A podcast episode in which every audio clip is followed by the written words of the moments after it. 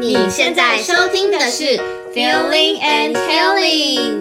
大朋友好，小朋友好，我是 Feeling，我是 Healing，欢迎来到中英绘本故事时间。这是一个给大人疗愈、孩子学习的空间。我们以绘本改编为题材，来培养共感力和同理心，用演奏去渲染，歌声去牵引不同的情境，带入感受，导出启发，获得心灵成长。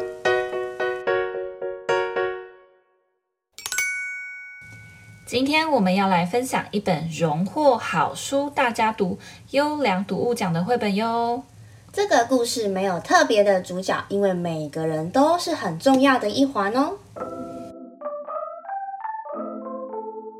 在一个遥远的地方，有一个开心动物村。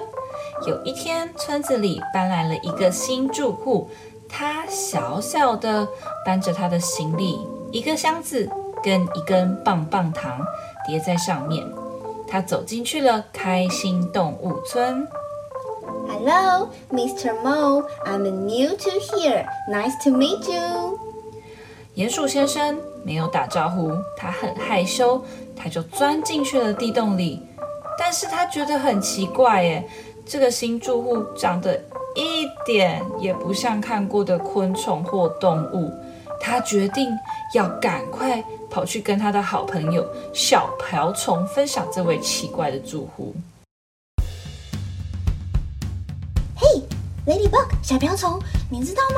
村子里搬来了新住户，他看起来有方方的身体，圆圆的脸，头上还有一只东西，好像尖尖的角耶。After talking to Mr. Mole, the ladybug flew to her friend, the little squirrel. 小松鼠，你听说了吗？我们村子里搬来了新住户，听说他有方方的身体，圆圆的脸，头上还有角，刺刺的耶。The little squirrel can't believe what he heard and ran all the way down to the school and told his classmate, the big bear. 嘿嘿嘿，大熊，你听说了吗？村子里搬来了新住户，他有方方的身体，圆圆的脸，上面还有很多尖尖的角耶。 大熊听完之后简直不敢相信，他问了小松鼠三次的：“你确定？”“Are you sure? Are you sure? Are you sure?” 而小松鼠坚定的点点头，于是大熊就跑去找他的好朋友小猪，分享这个最新的消息。Hey, little pig，你听说了吗？村子里搬来了新住户，他有方方的脸跟尖尖的身体，像山一样耶。The pig was so surprised by what he heard, and he wants to share this news with his friend, the elephant. 嘿嘿，大象哥哥，大象哥哥，哦，你听说了吗？村子里搬来了新住户，他好像有方方的脸，跟尖尖的像山一样大的身体耶。哦。大象惊恐极了，他心想：这个新住户该不会长得比我这只大象还要大吧？刚好青蛙妹妹打电话给他，他就赶紧分享这个消息给青蛙妹妹。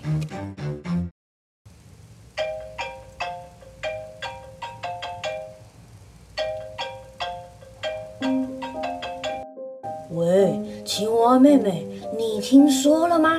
村子里搬来了新住户，他居然身体比山还要大，好像有方方的嘴巴跟尖尖的牙齿耶，好可怕哦！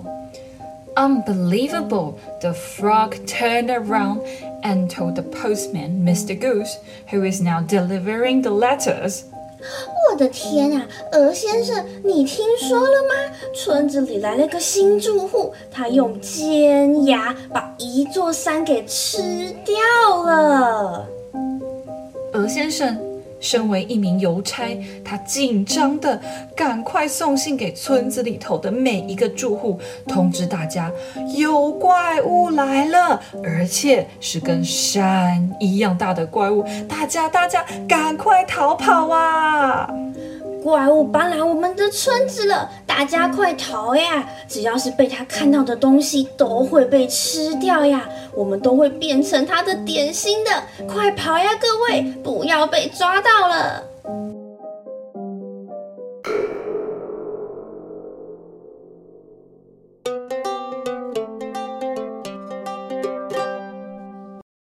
突然间，鹅先生的脚边出现了一只。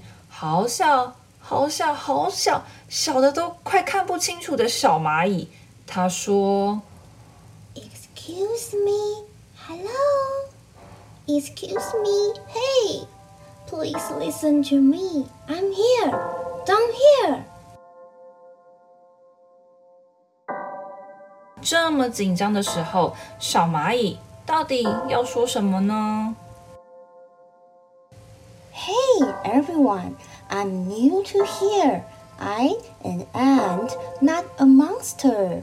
我只是一只小蚂蚁，方方的盒子是我的行李，上面的棒棒糖是我的点心啦。你们怎么没有看清楚？我在下面搬东西，就以为我是只怪物呢？原来呀，根本没有什么怪物啦。都是大家自己乱传话、乱听说，才自己想象出有怪物的。其实他们的新邻居只是一只小蚂蚁啦。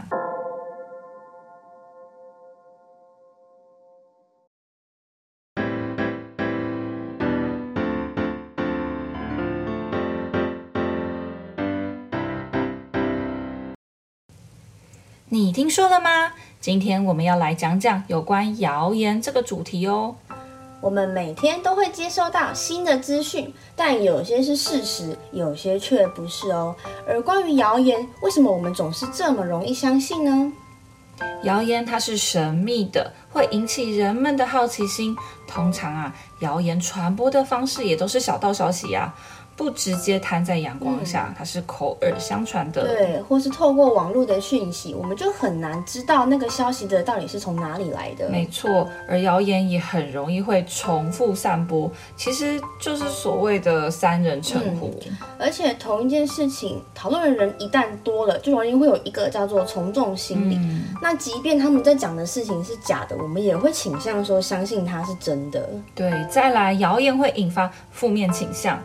人们天生就会倾向去了解负面的资讯，因为这样他才能够躲避危险，生存下来。嗯，所以往往能够传开的都是一些负面谣言，像那个疾管家那个赖账号里面，他甚至有一个专区，他是去澄清那个不实谣言。没错，你就点进去看，里面都是一些就是其实都是比较负面的消息，都是来自网络上的。嗯，的确，嗯，现在大家都只能透过网络来互相联系，哦，联系，自然有任何的消息都会立刻转发亲友，嗯，而且消息一传十。十传百，还会造成大家的恐慌，所以真的还是要证实这个消息是真是假。对啊，嗯，不光是大人，在孩子之间，其实也会有听说跟谣言的发生。嗯，我觉得孩子间不论是呃开玩笑式的，嗯、或者是负面的，或者甚至是无知的谣言，对，就没有处理好的话，会造成很不小的伤害哦。嗯，那我们应该要教导孩子如何去面对呢？呃，第一点，我觉得是不沉默。嗯嗯，很多时候我们都会说啊，沉默是金，你不要去在意别人讲的就没事了。但如果是人身攻击，就应该处理。对，还是要为自己发声，才不会造成让谣言者他变本加厉，嗯、或者是继续增加旁观者。旁观者。再来就是降低吸引力。